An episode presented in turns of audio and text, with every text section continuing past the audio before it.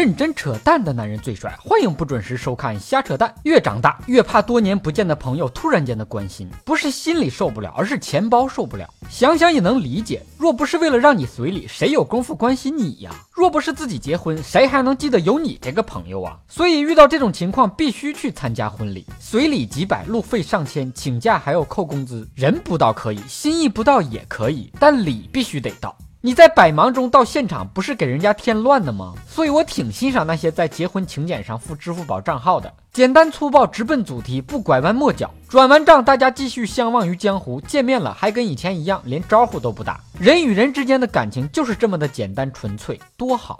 现在做人能这么直爽的已经不多了，多个朋友多条路那是忽悠人的，多个朋友多个份子钱才是真的。连对象都没有，却总是要给结了婚的随份子，有人就感叹。幸好自己身边的朋友都挺争气，一个个的都单身。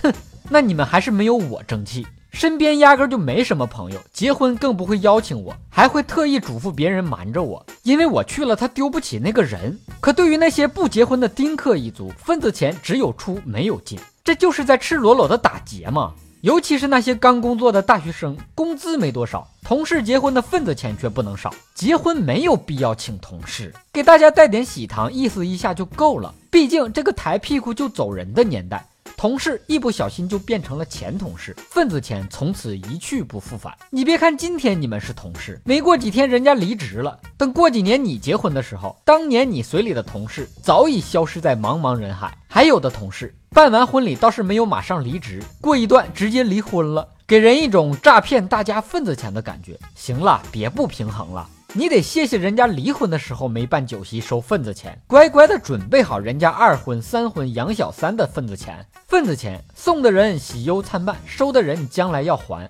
今天你随他，以后你结婚了，人家还会随回来，这叫礼尚往来。于是有人就说，费那么多周折干嘛？结婚的时候直接给对方打一白条放红包里，等自己结婚的时候再把白条随回来，不就完了吗？双方都没啥损失。你想的怎么那么简单呢？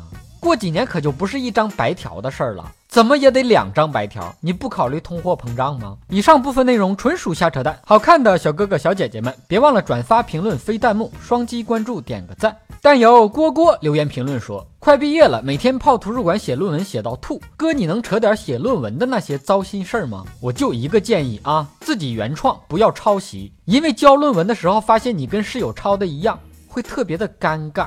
你想听哥扯什么话题，可以给我留言评论。本节目由喜马拉雅 FM 独家播出，订阅专辑《哥陪你开车》，更多搞笑内容尽在微信公号小东瞎扯淡。咱们下期接着扯。”